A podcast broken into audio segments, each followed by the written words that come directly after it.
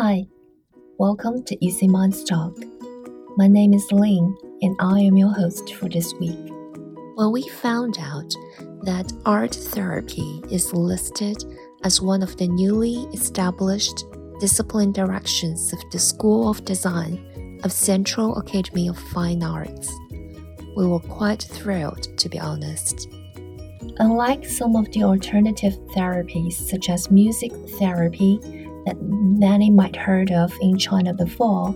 art therapy is quite a newcomer, especially in China's higher education institutions. So this week with us,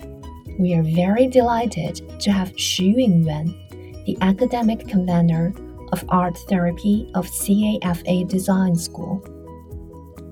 graduated from the School of the Art Institute of Chicago, aka SCIAC, with a master's degree in art therapy and counseling. Ms. Shi is now taking the lead in building this budding discipline at CAFA, and she is also working on drafting professional ethics for art therapy practice in the country. She will be sharing with us more details on the academic construction, its settings and future plans, and also the status quo of art therapy development in China. Since the conversation is in Chinese, here are some of the highlights for our English audience. So, it's the very first semester for CAFA Design School students to have art therapy classes. There are in total four classes available three for undergraduates and one for postgraduates. Now, classes at design school, most of which are interdisciplinary, are given in programs, and the first art therapy class titled Art Therapy Art as Self Care, which is an eight week program, was just wrapped up last week. And an exhibition, which is basically a roundup of students' session reports, was held at the school. On the show, some 20 students explore self relationship in multimedia art forms. Ms. Shi told me that she's rather thrilled to notice some real changes in some of her students who have become more confident and get to understand themselves and accept themselves better. Just as the name of the class, Art as Self Care, implies, to find oneself, to modify, to heal, and to rebuild oneself with art, she said. Apart from giving lessons and monthly seminars, the school also started to recruit postgraduate students specifically for this direction. And hopefully, there will be a major in the near future, so as to train some of the top explorative talent in this field. Experts are hired from home and abroad to give lessons, including experts with the Chinese Psychological Society and SCIAC professors. Ever since the outbreak of COVID-19 pandemic, people are starting to wonder what art therapy is and how it helps. However, it's still a fledgling field in China with a limited scale, Xu noted. Most of the valuable and influential journals and books have no Chinese versions leaving students and those who are interested in art therapy with limited access to the field. By developing the discipline, Xu hopes more people will get to see art therapy, come to understand it, recognize its values, and benefit from it. In the talk, she also shared some of her study experience in Chicago with us.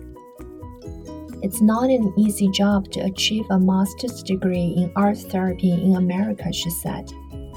and can very much train one's willpower. At SCIAC, it's a three year program that requires 900 hours of academic studies and 1,000 hours of professional practice. One of her most unforgettable moments was when she was working in an institute for Asian refugees and immigrants. On her last day, the clients she served sang a song to her that they spent a whole month writing, practicing, and learning to play on guitar. She still has the music score with her now. All those bits and pieces are the spiritual values of this field, she said. So much so for the spoilers, and here comes the talk.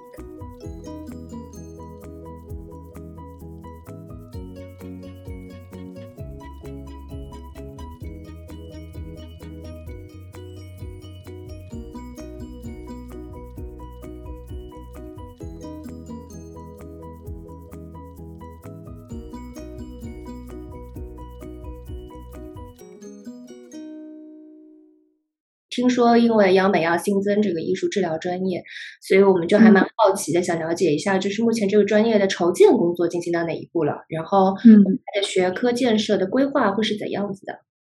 嗯，啊，嗯，其实这个专业，呃，专业的筹备，呃，其实从二零一七年开始，也就是四大概四年前，我们央美设计学院就已经进行了一系列的。啊，艺术治疗相关的课题研究，包括我们也做了嗯很多国际的考察和交流。但是真正开始筹备这个专业啊，其实可以追溯到二零一五年。就我我不知道呃你们有没有 了解过设计学院在二零一五年开始做的教学改革？我想这是艺术治疗建立的一个大的嗯大的历史背景。那在这个背景下呢，呃，设计学院。当时是在保留了传统学科优势的这么一个基础之上，我们开始大力发展了一批新型的学科。那这些新型的学科都是嗯比较典型的交叉类型的学科，比如艺术与科技啊、生态位呃艺术与科技、社会设计、创新设计啊、系统设计、智慧城市等等这样的研究方向。那在二零二零年，也就是。疫情爆发之后，其实又进一步引发了我们对于我们嗯当下人类生存的环境，还有我们自身生命健康的一个重新的思考。所以是也是在这这么一个大的历史背景下，我们设计学院对现有的学科又做了一次进一步就进一步的迭代。所以我们也在二零二零年以后也先后创设了生态危机设计方向，也就是前身是智慧城市啊，以及艺术治疗专业。那这是一个大的建设的背景。那目前我们艺术治疗的课程在我们本硕阶段都有开设，啊，嗯，与此同时，我们在学校在学院的支持下，我们今年也增设了艺术治疗研究这么一个硕士研究方向，开始面向啊进行硕硕士招生。所以在学科建设的一个整体规划上，嗯。总体来说，我们还是呃要要坚持去培养一些开拓性的顶尖的艺术治疗人才这样的目标。同时，我们会兼顾兼顾本硕教育，来形成一个递递进的相互补充的教学关系。那在师资方面呢，我们目前呃也聘请了国内外一些。呃，艺艺术治疗领域的专家来共同授课，包括我们中国心理学会的艺术治疗学组的组长啊，以及芝加哥艺术学院等等，就这些国内外的专家啊，一起来共同授课。同时，我们也有正在洽洽谈和链接一些其他的高校，比如说北京师范大学啊，北京师范大学还有一些社会和医院的资源。为学生进一步的研究还有实践提供，嗯，希望是提供更多元和更更好的平台。那我目前，嗯，本人也正在参与中国的艺术治疗职业道德规呃职业道德草案的筹备和撰写工作，也是希望能够探索这个领域将来在中国的职业化发展的一种可能。所以整体上来说，这个学科。呃，初具规模，但是还是需我们还是需要积累更多的成果，还有经验来进一步完善我和发展我们的整体的学科系统，不管是我们的知识系统、师资系统，还还有实践系统，大概是这样的一个情况。然后，当然，我们今年年底也会推出啊，为未来就是第二届为未来全球教育计划的艺术一系列的艺术治疗学术活动，我们也会邀请到国际上啊，包括国内。嗯，二十多位啊艺术治疗相关的领域的专家啊学者，还有一些做前沿研究的研究者，还有一些艺术治疗的青年力量，来共同探讨交流，来探索那在中国未来艺术治疗它嗯有哪些更多的发展和创新的可能啊，以及寻找一些学科发展的共识。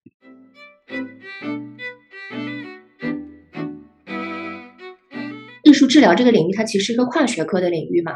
你不同的学科背景，其实基本上决定了你不同的研究的这个方向和它的框架。那我想了解一下，未来央美关于这个你们自己的这个艺术治疗专业，它的学科定位是怎么样的？然后学生有望在这个专业进学习完之后，会学到怎样的技术和相关的这个专业知识？这样子。嗯，啊，关于学科定位的话，我们还是希望能够，啊，嗯。成为引领中国艺术治疗发展的一个风向标，这样一个角色，能够在全国起到一个引领和示范的作用。那在啊，其实不同于其他嗯，在综合类院校或者是师范类院校，我们创设艺术治疗方呃艺术治疗专业，那我们嗯，其实是在一个。美术学院这么一个大的背景下来创设这个方向，所以我们还我们是希望发展能够具有我们中央美美院特色的艺术治疗的呃学科专业，所以我们首先要清楚自己的优势，发发挥自己的优势。所以一方面我们我们会利用好美院它本身就是深厚的这种大艺术的大艺术的传统和资源，另外一方面就是我刚刚提到了啊，其实嗯。在过去六年的设计学院的教学改革中，我们最呃最强调的一个核心的机制就是跨学科的研究的机制，所以我们也会发挥设计学院内部的现有的这种跨学科联合教学的机制的优势，来对艺术治疗进行一个创新的探索。因为据我了解，在西方，包括在香港啊，包括在新加坡这样的呃有开设艺术治疗项目的呃学校啊，艺术治疗。嗯，有一些是在，比如说，呃，社会行政学，就是类似这样的学，呃，这个部门下面有一些，它可能是在一个艺术院校里面独立存在的这么一个学，对吧？一一一一个方向，有一些它可能是在艺术学，有一些可能是在心理学下设的学科方向。那那在央美的背景下，我们希望是形成一个，呃，有央美特色的这么一个，嗯，学科专业特色。嗯，其实现在国内还没有艺术疗愈师的这种认证资格的机构，对不对？对，对，对，所以它职业化的，嗯，职业化的发展也是一个很漫长的过程。包括我们如何去认证一个艺术治疗师，他具有合格的资质，对，去做艺治疗的工作。嗯，所以这这应不管是在理念上、学科上还是职业上，应该是都要齐头并进的一个工作。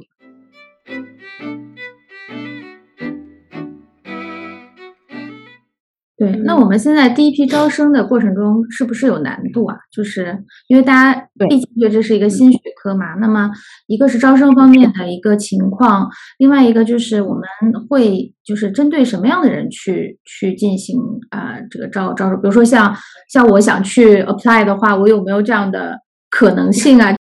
作为一个非常新的，尤尤其是我们第一年做招生的一个方向，希望把这个招生的标准尽可能的放宽，啊，去允许那些对于艺术治疗感兴趣的、有有愿望想要去深造的学生，给他们提供这样的机会。因为呃，西方的艺术治疗，它的学科，嗯，学科发展已经有至少，嗯，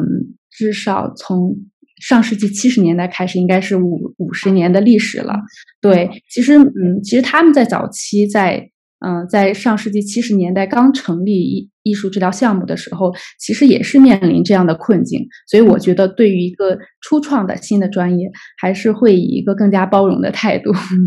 当然，我们也考虑到了这个专业的属性，因为它不同于普通的艺术表达，对吧？我们有有艺术的基础，我们就就可以有能能够胜任艺术治疗的工作。所以这嗯这方面的考虑，我们也会嗯相对应的把这些任务下沉到我们本科的培养目标里来，所以我们也会在本科尽可能的帮助学生去去了解打好一些心理学相关的基础的知识，不管是发展心理学、普通心理学，还是人格心理学等等等等，让他们能够更加胜任，嗯，将来在艺术治疗啊研究生方面的学习。央美的呃，尤其是设计学院，它呃，我们的本科专业课程的呃设置呃，大多是以项目制展开，而非呃，而不是啊，就是我们以前熟悉的那种是完全依据知识或者是技术类型来划分的课程，而是根据嗯不同的研究课程的研究议题的需要，我们来组建不同。呃，类型的跨学科的教学团队，然后将不同类型的这种呃学科知识有计划的打包纳入到课程里来，因为我想这这是一个相对会有助于学生能够形成对艺术治疗的一个立体性的认知和体验，而而而从而避免就是学生在刚开始啊艺术治疗的启蒙认知阶段受到这种单一视角或者是方法的限制。嗯，从而形成对艺术治疗的片面的理解。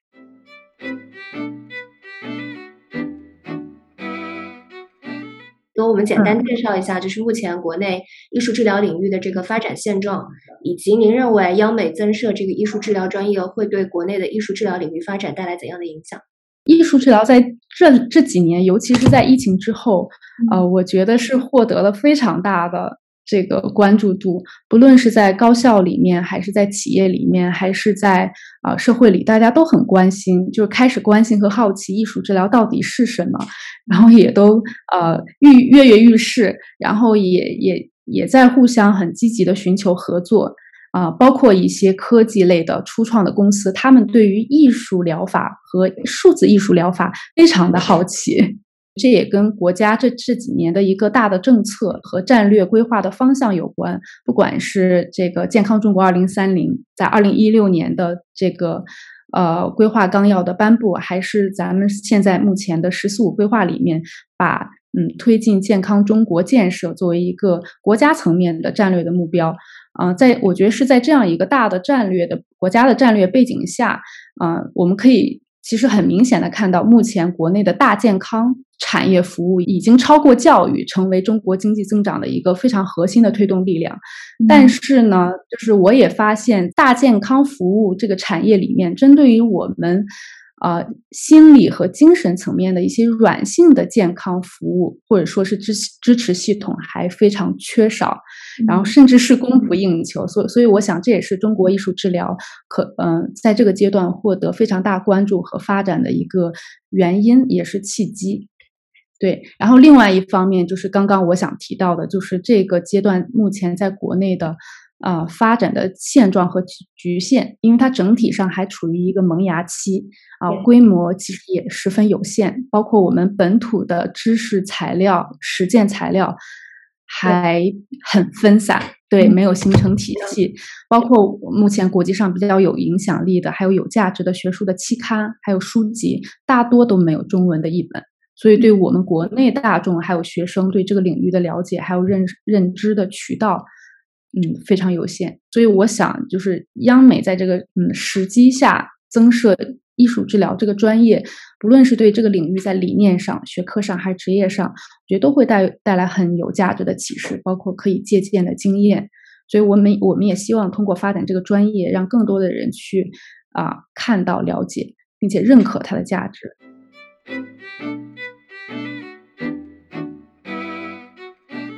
我听说您本人就是学习艺术治疗，而且在芝加哥待了很多年，然后是专门就是去学习这个专业的知识的。就想了解一下您个人这方面的这个一些经历啊，就是当时为什么会选择以艺术治疗呃作为这样的一个方向进行深造的，以及您在芝加哥的就是呃学习的一些过程当中有没有一些什么比较深刻的这些经验呃或者呃发生比较深刻的这些经历可以跟我们分享一下？这样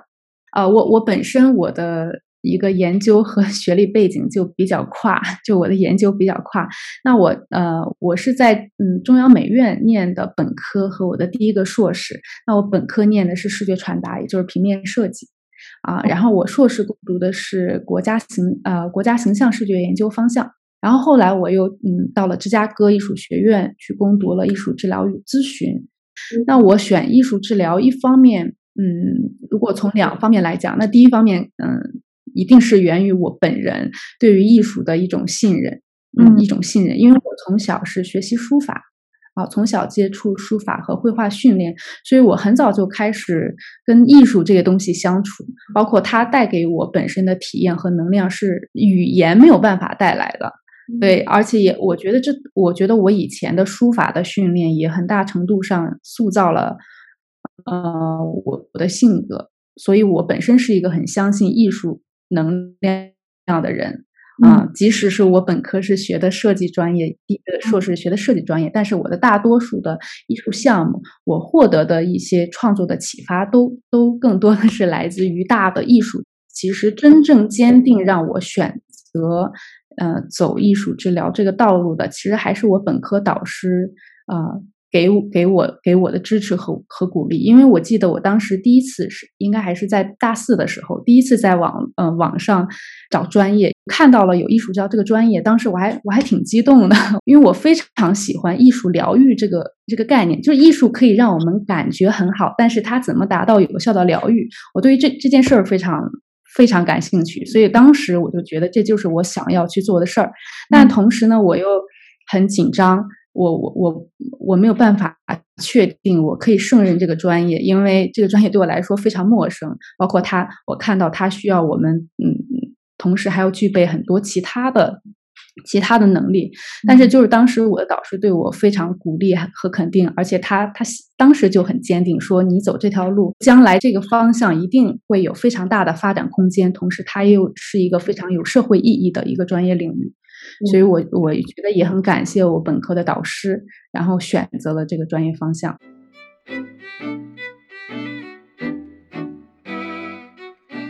那您在那边的感触，最大感触是什么？在学习的过程中？嗯，其实感触非常多，印象的事儿也非常多。但是如果，嗯，就我觉得。那谈谈感悟吧，谈谈感悟，就经历了这些事情。就首先，我觉得艺术治疗是一个非常能够磨练磨练我们意志的呃一个专业。因为在美国，如果我们要拿到艺术治疗的一个硕士学位，不是一件很容易的事情。啊，尤其是我我在的芝加哥艺术学院，它是一个艺术治疗是一个三年制的项目，在三年里面，我们不但要呃完成很高强度的理论的学习。然后我计算了一下，在九百个小时，然后还要完成一千个小时的专业实践，也就是实习啊，我们才有资格拿到学位。所以，我我当时和同学开玩笑，我说念了三年的硕士，就有点像念念念了六年的硕士的感觉一样，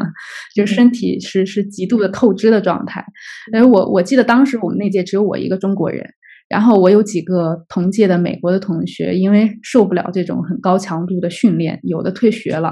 啊，有有有的休学延期了，现在有没有毕业我也不是很清楚。所以我现在回想，再再回想，其实确实很累，但是就是很多时候是靠意志在支撑支撑我自己。但但是回过头来，还是很感谢自己当时没有放弃。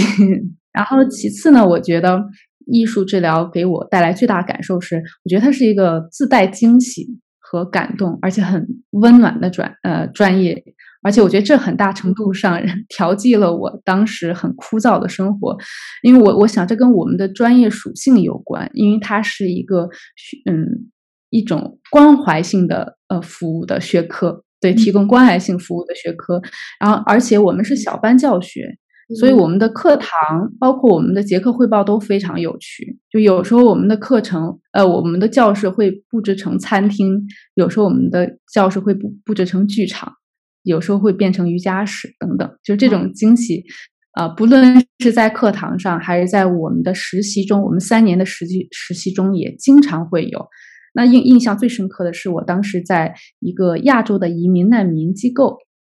嗯，在做艺术治疗工作。我工作的最后一天，我当时服务的我的那些难民的，我不能叫患者，应可以算是我的客户吧。就是因为这个翻译上确实是也给我带来很大的困扰。我觉得叫客户就有点甲方乙方的意思。对对，嗯，所以当时我在离职的最后一天，嗯，他们他们没有告诉我，他们花了将近一个月的时间为我创创作了一首歌。啊，然后他们一起学习吉他，把这首歌唱给我听。然后这首歌歌的谱子现在我还保存着，所以我觉得点点滴滴的感动，其实也是这个领域、这个专业它本身的精神价值所在。